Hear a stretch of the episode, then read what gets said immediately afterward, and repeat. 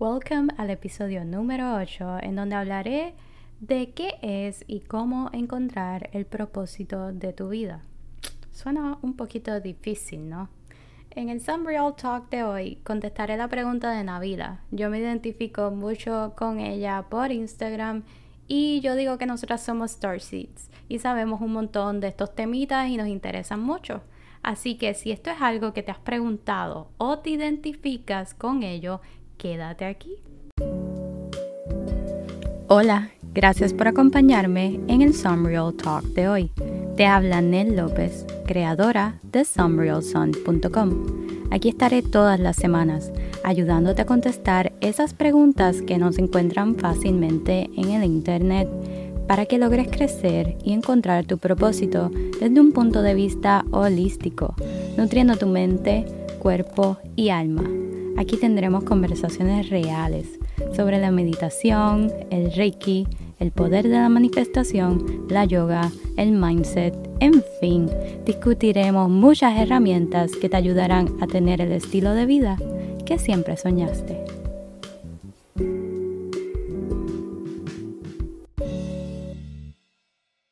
Si te creías que yo no venía, bueno, aquí estoy al final de la semana en vez del principio de tu semana, pero es por una buena razón. Bueno, maybe dos razones. Uno, porque sinceramente no tenía el tiempo este fin de semana entre el trabajo y todo eso, y como que no me llegaba la inspiración real o las palabras que quería utilizar para darte mi 100% en este episodio. So sentía que, ¿para qué rayo lo voy a grabar si no estoy dando todo de mí? Y segundo, porque hace exactamente un año hice mis primeras dos ventas de cristales en Some Real Sun en Instagram. Qué casualidad, ¿no? Cuando justo quería hablar del propósito de la vida y estoy cumpliendo ese primer aniversario de algo que me dio mucho propósito a mi vida. So, en realidad, ya sé por qué tenía que lanzar el episodio hoy y no el lunes. Celebra conmigo. Anyways, para muchos el propósito de su vida pues llega así sin esperarlo. De repente te envían un DM y todo hace como que click, I get it now. O te tienes que mudar del país o no sé, te viene como que algo a tu mente que es como que yes, I get it. Yo prácticamente nunca pensé en vender mis cristales y no los tenía a la venta cuando un par de personas en Instagram empezaron a preguntarme por ello. Pero yo creo que algo yo estaba reflejando en mis redes sociales que me hizo no tan solo vender estos cristales, sino conectar con personas y ofrecerle a mi manera uno de los propósitos más grandes en mi vida, que es nada más y nada menos que el servicio. Yeah, el servicio. Algo tan general y simple como eso. Ese es uno de los propósitos de mi vida. Bueno, maybe el main purpose de mi vida. Yo creo que a veces nos matamos, o mejor dicho, vivimos buscando el propósito de nuestras vidas por muchos años y sin darnos cuenta que el mismo está en estas cositas pequeñas que hacemos todos los días. Y puede ir cambiando a medida que evolucionamos, que crecemos y que cambiamos nuestra perspectiva y nos abrimos a descubrir ciertas cosas. Ahora bien, te pregunto, si el propósito de tu vida está escondido entre esas cositas pequeñas que tú haces a diario, ¿cuál tú piensas que es el propósito de tu vida? Te voy a dar un segundo para que lo pienses. No, en verdad que no. En realidad, yo he estado toda una vida entera para tratar de descifrarlo. So, un segundo no va a bastar. Muchas veces pasamos por desapercibido estas cosas que hacemos y no valoramos cuánto peso tienen en nuestra vida. Como por ejemplo, enseñarle a tu papá a usar el social media. Yo he estado ahí. Regalarle, no sé, una sonrisa a un desconocido que pasa por ahí amargado. Abrirle la puerta a un anciano o escuchar a tu amiga y descifrar entre líneas qué es lo que ella necesita. Todas esas cosas forman nuestro propósito de vida. Lo que pasa es que a veces, la mayoría del tiempo como que nos enfocamos en que el propósito de la vida son las cosas externas o materiales.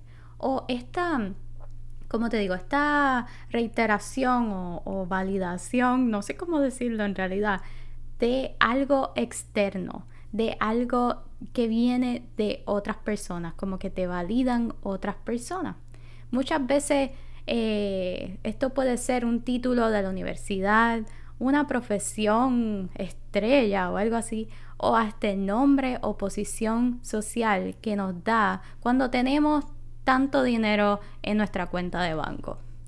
Y todo eso en realidad está bien, pero en realidad yo creo que si un doctor, una doctora, enfermero, que hoy en día ejerce esa profesión, si, si ellos no hubiesen tenido la oportunidad de estudiar, de graduarse y tener ese apoyo de su familia para poder lograrlo, como quiera, ese enfermero, ese doctor, esa doctora, iba a sentir esa necesidad de servir y ayudar al bienestar de otros. ¿No lo crees? Porque esto como que ya estaba dentro de ellos. El punto es que tú lo tienes como que buscar. Y vamos a eso. Mira, te voy a dar un ejemplo. Vamos a ver. Me imagino que, que muchas mujeres piensan que el propósito de su vida es ser mamá o abuela cuando ya lo son. No sé, cuando si ahora mismo eh, tú eres mamá, abuela o, o hermano, hermana, algo así. Tal vez eso fue lo que te tocó vivir. O lo que siempre te dijeron que tú ibas a ser buena desde pequeña, eh, cuando estabas jugando con tus muñecas y las cuidabas bien, como si fueras una mamá, y eso se fue guardando en ti.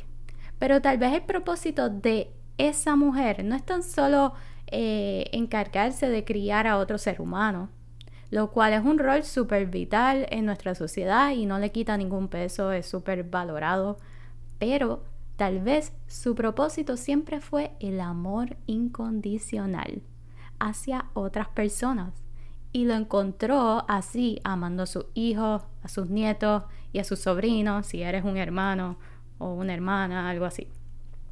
Hay gente que lo refleja ese amor incondicional, vamos a decir, abogando, un abogado abogando por los inocentes en la corte. O también puede ser rompiendo la ley, protestando por proteger los recursos naturales. ¿Ves que no tiene que ver con un título social o una profesión?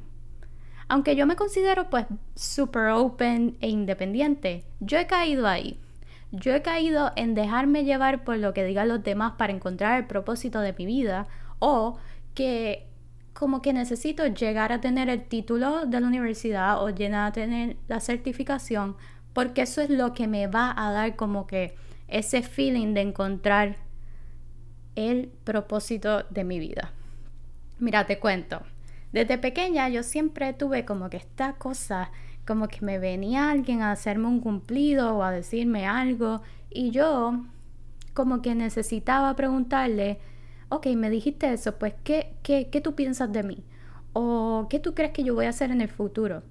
Eh, ¿Cuál será mi propósito en esta vida? Yo no sé qué rayo yo, yo ve, tú ves en mí, pero dímelo eh, para saberlo. Yo pensaba que algo externo, la manera en que esta otra persona me veía o veía en ese momento en mí, eh, iba a determinar como mi futuro y por ende como que lo que iba como que a ayudarme a descubrir eso que yo tenía que ser en este planeta Tierra. Oh my God, I'm so lost. Mira, recuerdo que una vez yo estaba en el hospital por en sala de emergencia por un dolor de estómago o algo así y estaba con mi mamá. Y llegó este muchacho súper random. Él no tenía, eh, no era enfermero, él no era doctor, nada, maybe hasta me lo imaginé. Eh, y él le vino a decir a mi mamá y a mí, ah, yo veo en ella como que, que ella va a tener un futuro súper brillante y que yo iba a hacer y que muchas cosas buenas. Tal vez yo me lo imaginé, yo no sé, porque yo estaba con un suero así, tirada en la cama entre dormida y despierta, pero esto nunca lo olvidé. Y en verdad que a mí se me olvidan un montón de cosas. Like, yo tengo la peor memoria del mundo. Ahí recordé que una vez este cura, que era nuestro maestro de religión en el colegio, como que me defendió, como que dijo algo en una conversación que teníamos en el salón y dijo, ah, las personas como ella, refiriéndose a mí, en el futuro terminan siendo personas exitosas y con un buen propósito, qué sé yo ni qué. Y yo como que, oh my god, dime más, qué rayos yo seré, cuál va a ser mi futuro y yo no sé cuál es mi propósito en este planeta, así que dímelo, porque ya tú tienes como un insight al parecer. y yo como que siempre tenía esa incógnita en mi mente. Y yo creo que esa pregunta nos pasa a muchos. Pero hay personas que en realidad no les molesta encontrar su propósito o hacer ese trabajo interno de cuestionarte por qué rayos es que estás aquí. Muchos prefieren que la vida pues les pase como les pase y bregarla en el momento con todo lo que te caiga encima.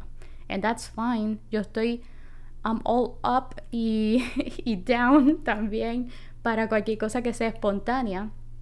Pero cuando nos dejamos llevar por lo que nos digan los demás para determinar nuestra identidad y por ende nuestro propósito, ahí para mí es con lo que yo no puedo bregar. Yo creo que si a mí me dicen, no es bueno hacer esto o tú no eres buena para esto, yo voy y lo intento para ver si, si, si a mí me funciona o no. O si alguien me dice, tú no vas a ser buena en esta otra cosa porque, I don't know, eres muy callada, o eres muy buena gente, o eres muy lenta. Yo digo, ok, me diste una idea. Let's prove you and me wrong. Or let's prove me, myself, that I can actually do it. So, ese es el punto. Probarte a ti misma o mismo que a ti te gusta qué tú lo puedes hacer y cómo puedes diversificar ese don que tú tienes, ese propósito dentro de lo que tú ya te diste cuenta que te gusta. Me explico. Yo me di cuenta que uno de los propósitos de mi vida era el servir a los demás a través de mis trabajos. Desde trabajar en la administración de un daycare, yo iba los bebés siempre me hacían feliz, aunque yo no trabajaba pues directamente con los bebés, pero yo siempre trataba de escaparme para ir a ayudarlos y cuando ellos decían mi nombre y ellos ni sabían ni hablar, yo me moría. Y a mí no me importaba limpiarles el pañal, no me importaba si eran más grandes, ya de, de 9 o 10 años, enseñarles algo, no me importaba. Eh, también trabajando en tiendas, hasta el trabajo que yo tengo hoy día Mira, yo me siento súper feliz y realizada cuando ayudo a otros a sentirse bien, a sentirse cómodo, sentirse bonito o hasta más relajados y preparados cuando tienen un meeting con alguien, con algún super líder importante de la nación. Son cosas y roles súper diferentes, pero lo que lo une es cómo yo me siento ante servir que es mi propósito. ¿Ves cómo no dejo que mi propósito sea identificado por lo que estudié o por los títulos que tuve o qué yo hago en cada trabajo?